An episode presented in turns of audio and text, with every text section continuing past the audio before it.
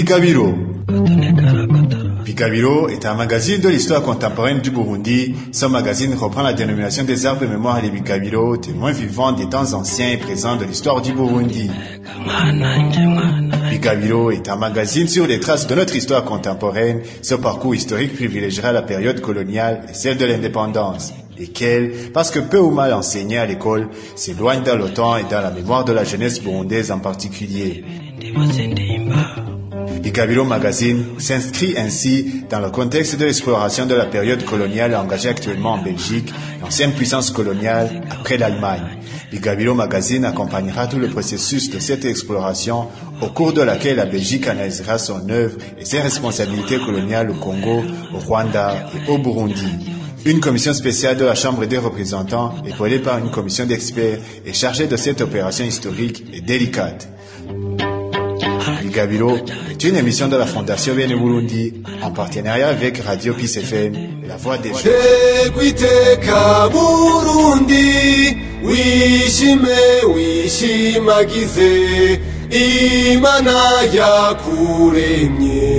L'histoire est le témoin des temps, la lumière de la vérité, la vie de la mémoire, l'institutrice de la vie, la messagère de l'Antiquité, disait Cicéron. Bienvenue à tous à la seconde partie du premier épisode du magazine Bigabiro. Vous êtes plusieurs à avoir écouté la première partie. Umushingana et Zenoni Chaenzi revenaient sur la jeunesse de la lutte pour l'indépendance du Burundi lorsque le prince Louis visitait les étudiants barundi de l'université Lovanium. Zenoni Chaenzi nous avait aidé à mieux comprendre les trois colonies du Rwanda, Burundi et celle du Congo belge. Dans cette suite de la première partie, Mshingana Zenoni Chaenzi reviendra sur la tragique assassinat du prince Louis. Qui ont vraiment planifié l'assassinat du prince Louis Guagasole, premier ministre du royaume du Burundi à l'époque. Et c'est ceux qui étaient au banc des accusés. Est-ce que réellement la famille Ebaranyanga avait quelque chose à avoir dans la mort du prince Louis Guagasole? Savez-vous que le prince Louis Guagasole avait échappé à trois tentatives d'assassinat? Voici la suite de l'entretien entre Mushingana et Zenoni Chaenzi et Atanas Karayenga. bagwanira uburundi bakanabwigura. Bagwanira uburundi bakanabwigura. Bakaja bukinzu L'accusation est évidemment très très grave, mais euh, est-ce que vous en avez des preuves?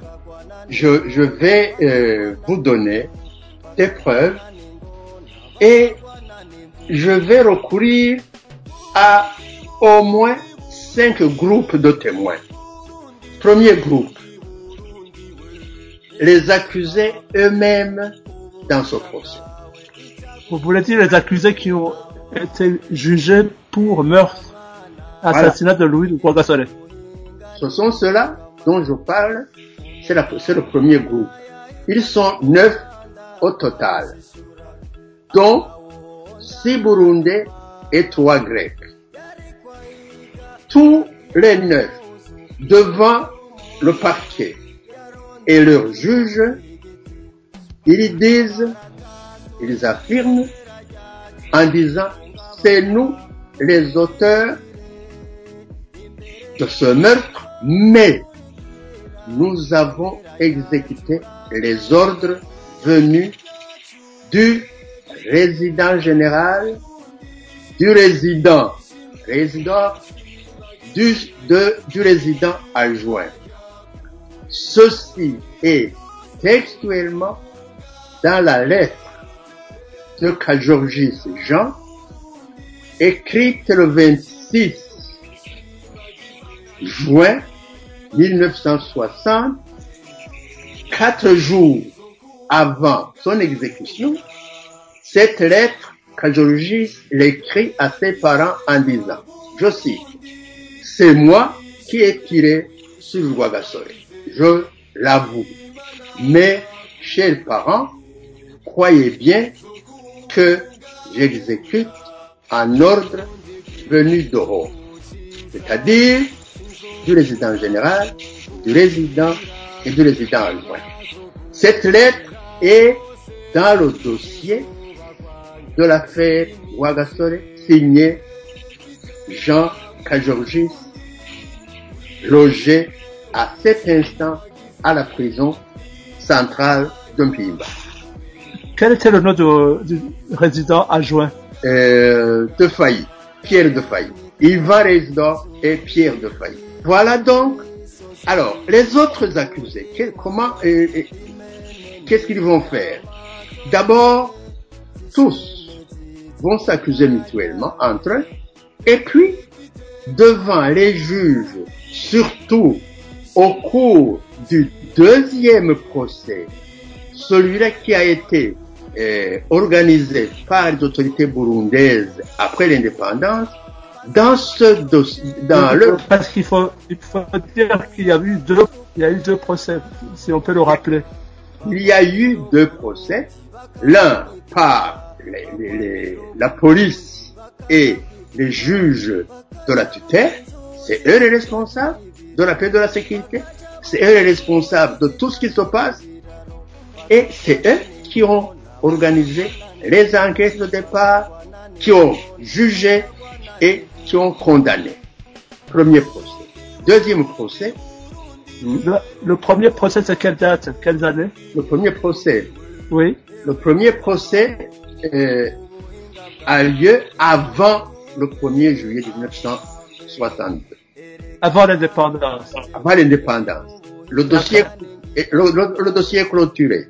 Et le, et le deuxième procès, Le deuxième procès va être initié à partir de la prise d'opposition du Parlement du Burundi qui enjoint au nouveau gouvernement du Burundi de reprendre à zéro le jugement rendu par les organes de la tutelle parce que cette Assemblée nationale juge que certains qui ont été accusés et condamnés n'ont pas été condamnés à la hauteur de leur responsabilité dans cet assassinat. Et il donne, il demande au gouvernement de rouvrir le dossier. Et le gouvernement s'exécute, rouvre le procès et condamne plus sévèrement ce qui était puni d'une façon un peu plus clémente. La punition devient plus lourde pendant le deuxième procès entre les mains des juges et du jury burundais. C'est plus lourd, beaucoup plus lourd. Les condamnés à mort passent de 1 à 7.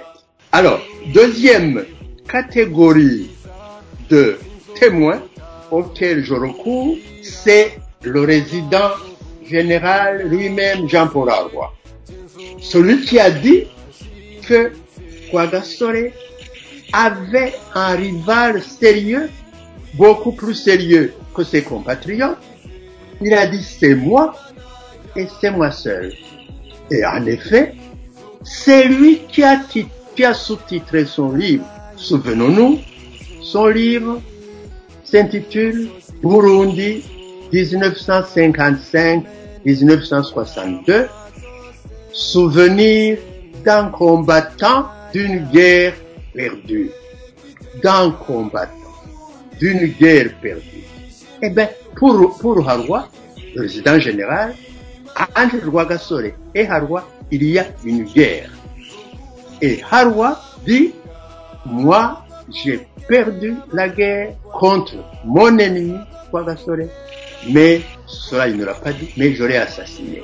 Rwagasore a gagné la guerre, l'indépendance du Burundi, mais il a perdu sa vie dans cette guerre. Voilà, Harwa lui-même dit que c'est lui le vaincu qui assassine le vainqueur. Voici notre preuve contre lui. Dans son livre, dans ce livre que j'ai cité, il dit ceci textuellement. Je lis à la page 591. Il dit ceci, euh, jusqu'à quel point certains agents de la tutelle, peut-être en association avec non avec, avec quelques non-fonctionnaires, ont-ils contribué par leurs déclarations, leurs promesses, voire leurs actions, à ce que soit commis le meurtre? Donc, c'est lui qui s'interroge, il dit à quel point mes hommes que je commande, mes fonctionnaires que je contrôle, avec d'autres, ont-ils contribué par leurs déclarations, leurs promesses? Promesses de quoi, pensez-vous? Promesses qu'ils n'auront rien à craindre.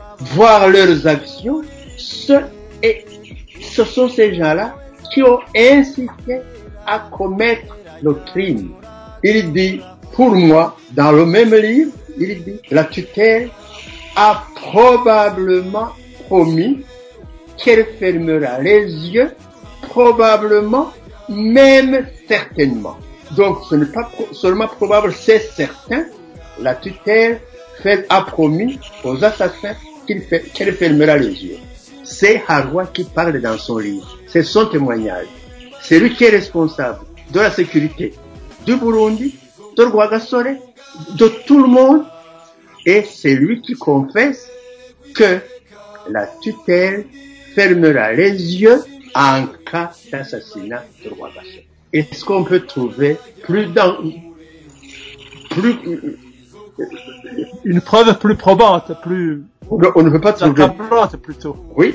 Alors, troisième groupe de, de témoins, c'est les avocats de la défense des accusés. Les avocats de la défense des accusés, dont Maître Goffin, sont d'accord qu'il y a eu meurtre. Et mais ce meurtre, même d'après eux, aucun autre Burundais ne serait caché, aucun, aucune main d'autres Burundais ne serait derrière comme euh, incitatrice ou comme euh, ou, ou- il y a une, une responsabilité quelconque dans ce meurtre. Aucune. Et c'est la troisième catégorie. Et la quatrième catégorie, c'est les Nations Unies. Les Nations Unies, en vertu de la résolution 1627, envoient une commission pour enquêter sur l'assassinat de Rwagasore. Dans leur rapport officiel, il faut un rapport formidable, objectif, indiquant les assassins, les responsables et aucune trace d'un doute qui pourrait dire il y a peut-être d'autres mains burundaises. Et puis, où se cacherait, pendant cette période-là, une autre main burundaise Où Nulle part. Le Burundi n'est pas encore indépendant. Le Burundi est entièrement entre les mains de la, de la puissance de tutelle. Aucun Burundais ne pouvait, à cette époque, commettre le plus petit crime, le plus petit larcin, sans être démasqué tout de suite. Aucune main, aucune main autre que ceux-là qui sont devant les juges n'a trempé en quoi que ce soit dans le meurtre de Rwagaso. Ainsi de suite, les- je peux aussi parler des juges et des enquêteurs dans cette affaire. Aucun juge, aucun juge belge et même burundais après n'a levé, ne s'est levé en disant j'ai devant moi des innocents, le coupable, je le cherche encore et je ne l'ai pas encore trouvé. Tous disent les, exécutants sont là, c'est eux et aucun autre n'est soupçonné dans cette affaire. Donc, pour moi, ces quatre groupes de témoins montrent qu'il n'y a aucune autre catégorie de personnes burundaises, j'entends, n'a trempé en quoi que ce soit dans cet assassinat. Au contraire, le Mwami Mwambutsa se sent aussi menacé. Muhirwa se sent aussi menacé. Ngendandoumwe se sent aussi menacé. Et d'autres. Se, se sentent me- menacés ou étaient menacés, objectivement, Objectivement. par la tutelle. Et, et c'est Harwa qui le dit. C'est dans son livre. Ils l'ont dit à Harwa. Ils ont dit nous avons peur d'être assassinés aussi. Ils l'ont dit. Ils se sont ouverts, notamment le Mwami. C'est Harwa qui l'écrit dans son livre. Est-il vrai que l'attentat qui a abouti à l'assassinat de Louis Guagasole, c'était le quatrième euh, attentat, c'était la quatrième tentative plutôt, et malheureusement la, quatrième qui a marché. c'est de nouveau Harwa qui le dit. Il y a eu trois tentatives, c'est la quatrième qui a réussi. Première tentative au cercle de Gitega, deuxième tentative à Magarama autour de la résidence de Rwagasore, troisième tentative au pont sur la, route menant de Bujumbura à Gitega via Murambia, là où la route Bujumbura euh, Gitega fait un coude dans l'actuelle plantation de thé juste au pont de la rivière Mucheche. Là. C'est la troisième tentative qui a, c'est la troisième tentative qui a raté. Et la quatrième a réussi. C'était le 13 octobre. C'est Harwa qui le. Donc il y a eu trois tentatives d'assassinat qui ont raté et la quatrième seule a réussi. Et pas seulement ça. D'abord, Rwagasore, on a tenté de l'éliminer en douceur, autrement. Autrement comment? Par empoisonnement. Et ce, Vous en avez des preuves? J'en ai des preuves et de nouveau un témoin. C'est un des membres de la famille des accusés qui m'a révélé cette terrible réalité qui, qui m'a prouvé que réellement le véritable commanditaire de l'assassinat de Rwagasore n'est pas devant les juges. Le commanditaire n'est pas devant les juges. C'est les exécutants du commanditaire qui passent devant les juges. Et ceci m'a convaincu que réellement, Comment ça s'est passé? eh ben, voilà comment ça se serait passé. Le euh, un poison violent a été donné à une dame bien connue, belge, qui était secrétaire du résident général. Elle s'appelle Madame Belva. Je ne sais si elle est encore en vie, je ne sais si elle m'entend, mais c'est elle qui a reçu le, le, le flacon de, de, de poison à charge de le mettre, ce flacon, à une dame amie de Rwagasore. Une burundaise alors? Pardon? Une burundaise? Une burundaise, membre de la maison d'Aranya. Et elle a reçu cette mission d'administrer à Rwagasore ce poison lors d'une visite, euh, disons, amicale. Et la dame n'a pas pu se résoudre à commettre l'irréparable. Mais elle a dit, elle a dit trop tard, quand elle a révélé qu'elle avait eu peur de remplir sa mission, je pense que son frère l'a vraiment corrigé d'une façon très très violente. vous, vous disiez que le frère de cette dame burundaise l'a battu. Mais elle- elle- il l'a corrigé, mais alors d'une façon très violente. Ok. Et ce qui signifie que l'initiative d'éliminer physiquement Rwagasore ne vient pas de, des présumés coupables de cet assassinat, mais du commanditaire, donc du responsable. Seulement, c'est une, stratégie bien au point qui vise à couper complètement les deux têtes des deux branches dynastiques prestigieuses celle des Bézi et des Batailles. Et comme ça, la dynastie burundaise est détruite. Et avec tout ce qui va s'en suivre après. Erega mwananje ubwenge n'ubuhinga ni ngirakamaro. Umutama yahitana umumanda akawushishura akawuhonda nemangu. Yari kwayiga ya yamuzu iyo iyo mororo yaronderamwo impuzu y'igiti. Mabara atatu y'ibendera ryacu hungabana impact la mort du prince Hugo Gasole a-t-elle laissé dans la société burundaise et aussi dans la région Quelle importance de revenir sur ces tragiques faits de l'histoire et de savoir enfin la vérité sur la mort du prince Hugo Gasole pour nos deux sociétés burundaises et belges. Atanas Kalayenga, avec son invité Mushingana et Zenoni Chaenzi, en parleront dans la suite de cet épisode du magazine Vigalilo. Je vous remercie d'avoir écouté cet épisode et à la prochaine.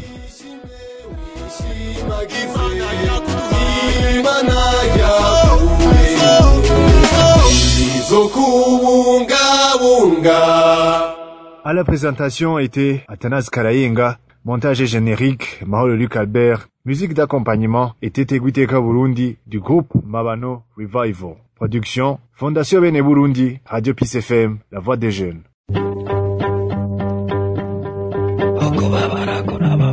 Bikabiro. Bikabiro est un magazine de l'histoire contemporaine du Burundi. Ce magazine reprend la dénomination des arbres de mémoire des Bikabiro, témoins vivants des temps anciens et présents de l'histoire du Burundi. Bikabiro est un magazine sur les traces de notre histoire contemporaine. Ce parcours historique privilégiera la période coloniale et celle de l'indépendance, lesquelles, parce que peu ou mal enseignées à l'école, s'éloignent dans le temps et dans la mémoire de la jeunesse burundaise en particulier. Bikabiro Magazine s'inscrit ainsi dans le contexte de l'exploration de la période coloniale engagée actuellement en Belgique, l'ancienne puissance coloniale après l'Allemagne. Bikabiro Magazine accompagnera tout le processus de cette exploration au cours de laquelle la Belgique analysera son œuvre et ses responsabilités coloniales au Congo, au Rwanda et au Burundi. Une commission spéciale de la Chambre des représentants, épaulée par une commission d'experts, est chargée de cette opération historique et délicate. Bigabilo est une émission de la Fondation Bene Burundi en partenariat avec Radio Peace FM, la voix des jeunes.